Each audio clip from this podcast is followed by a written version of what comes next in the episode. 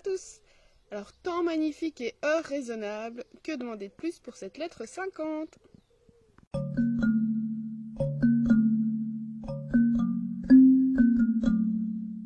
Sénèque a reçu une lettre de Lucilius des mois après son envoi.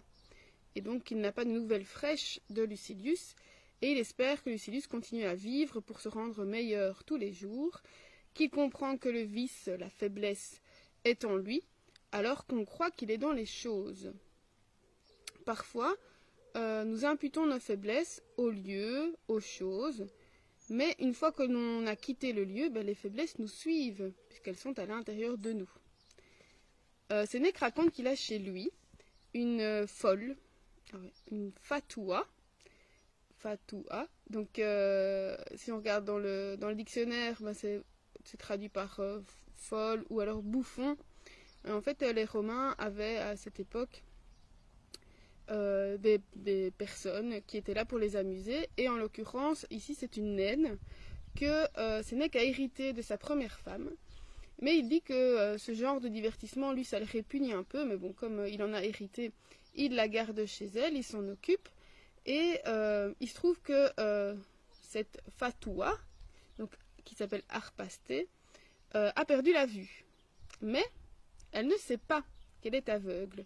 Et donc elle demande à l'esclave qui doit s'occuper d'elle de la conduire dans la maison parce qu'elle trouve que la maison est fort ténébreuse. Évidemment, parce qu'elle n'y voit rien. Cela nous fait rire, dit Sénèque. Mais nous sommes tous dans cet état-là sans s'en rendre compte. Personne ne comprend qu'il est avare, qu'il est cupide. Les aveugles, eux, demandent un guide pour les aider.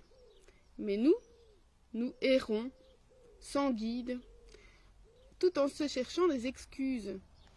Euh, en disant bah, voilà euh, non non pas du tout je n'ai pas le goût du luxe mais bon euh, c'est la, façon de vivre à Rome je vois pas pourquoi je vivrais autrement donc ce n'est pas moi qui ai ce goût là du luxe particulièrement non non mais tout le monde a une belle auto moi je vois pas pourquoi je devrais me promener sur un vieux vélo non pas du tout ou alors je suis colérique ce n'est pas de ma faute c'est quelque chose qui vient de ma jeunesse. Euh, et donc voilà, je, ne dois, euh, tant que n'aurait pas traité ça, ma colère sera là.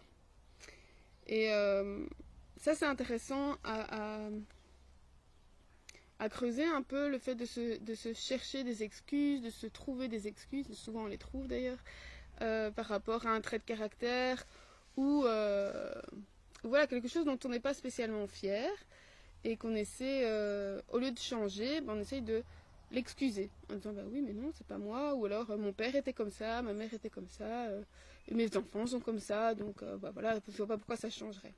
Donc ça ça a creusé et c'est quelque chose que je remarque souvent quand tu dis bah oui mais c'est tout son père ou tout sa mère. Voilà comme si quand c'est des qualités bah tant mieux mais quand c'est des des défauts mais voilà on a l'impression que c'est qu'on ne pourra pas le changer donc voilà tant pis, bah, il est comme ça parce que c'est comme son père ou comme sa mère. je ne suis pas persuadée de ça. Bref. Euh, et justement, nous nous abusons. Le mal ne vient pas de l'extérieur, il est à l'intérieur de nous. Et alors, c'est ça que, à ça que je voulais arriver, c'est nous ne parvenons pas à guérir car nous ne savons pas que nous sommes atteints. Et donc, si on ne sait pas qu'on est malade, on n'a pas de raison de guérir. Enfin, en tout cas, de chercher à euh, se soigner. Et alors, Lucilius pourrait lui répondre, et si on commence euh, la cure, quand, quand est-ce qu'on va arriver à briser les forces de tant de maladies? Mais il lui dit, mais en fait, on ne fait rien pour aller mieux pour le moment. Pour ça, il faut du travail.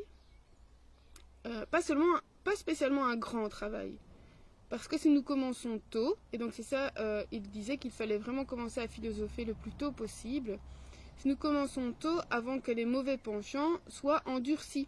Donc tant qu'on est malléable, et même si euh, c'est endurci, un travail, alors c'était labor pertinax, donc euh, persévérant, euh, qui ne laisse pas tomber, et un soin soutenu et enthousiaste peut faire son effet.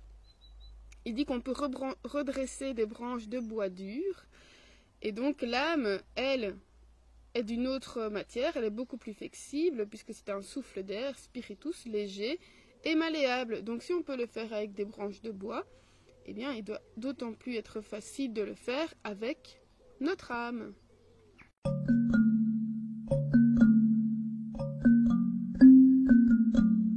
Il lui dit de ne pas désespérer. Le mal nous tient tous, donc on est tous concernés. Euh, ce n'est pas que lui, et donc il ne faut pas, euh, euh, voilà, être, j'allais dire être défoutu, parce qu'on dit ça chez nous, mais être désespéré d'avance. On peut, on peut parvenir à quelque chose de bien. Et d'ailleurs, il dit que la sagesse n'est jamais venue à personne avant la déraison. Donc il faut passer par quelque chose de, de mala pour arriver vers le bona. Et la phrase que j'avais retenue, c'était virtutes discere, witia dédiscere. Donc c'est apprendre les vertus, désapprendre les vices, les faiblesses, les défauts. Et ce qu'il y a de bien, nous dit Sénèque, c'est qu'une fois que la vertu est apprise, elle ne se désapprend pas. Au contraire des vices, en fait c'est l'inverse. Euh, c'est comme une plante va s'acclimater euh, très difficilement à un terrain étranger. Eh bien, les vices, les faiblesses ne s'implantent pas chez nous parce que ce n'est pas euh, leur nature. Alors que la vertu, elle, est à sa place, conformément à ce que la nature veut. Et donc, une fois qu'on va apprendre les vertus, elles vont s'implanter dans un bon terrain, dans un beau terreau, et elles vont y rester. Alors que les vices, ben, on va les désapprendre et euh, espérer qu'ils ne reviennent pas. Espérons que ce ne soit pas comme les mauvaises herbes qui reviennent, les adventices. qu'on peut. Est-ce que ce sont vraiment des mauvaises herbes? Il y a débat là-dessus. Mais ne rentrons pas là-dedans aujourd'hui. Euh, il dit en fait c'est le début, la montée vers les, les vertus qui est difficile. C'est le tout de se mettre en route. Et une âme malade et faible, redoute toute épreuve inconnue. Il faut donc obliger cette âme à commencer. Donc donner l'impulsion, c'est ça qui va être le plus difficile. Et il dit qu'en plus, cette médecine, euh, qui est la philosophie, n'a rien de pénible, parce qu'elle réjouit en même temps qu'elle soigne. Euh, pour les autres remèdes, le plaisir arrive après la guérison. Et pour la philosophie, eh c'est pratique. Elle est à la fois salutaire et en même temps douce. Donc le fait de pratiquer la philosophie est salutaire et c'est en même temps quelque chose qui est agréable. Euh, je peux en témoigner, en tout cas dans l'exercice que je fais, hein, de lire une lettre euh, par jour, une lettre de Sénèque par jour. Ce n'est pas du tout quelque chose qui me pèse. Au contraire, euh, j'ai tous les jours envie de découvrir la lettre suivante. D'ailleurs, je fonctionne, en général, je lis la lettre du lendemain le soir avant de m'endormir et je la relis ben, le lendemain pour en faire le, commentaire. Et donc, c'est vraiment pas quelque chose qui me, qui me pèse. La difficulté est parfois de trouver le temps de le faire. voilà, mais c'est vraiment quelque chose qui, euh, qui est agréable parce qu'en plus, il y a une recherche euh, sur la langue, sur le latin. J'apprends beaucoup de mots et euh, salutaire dans le sens où voilà, j'essaye d'intégrer euh, quelques préceptes, j'apprends beaucoup de choses.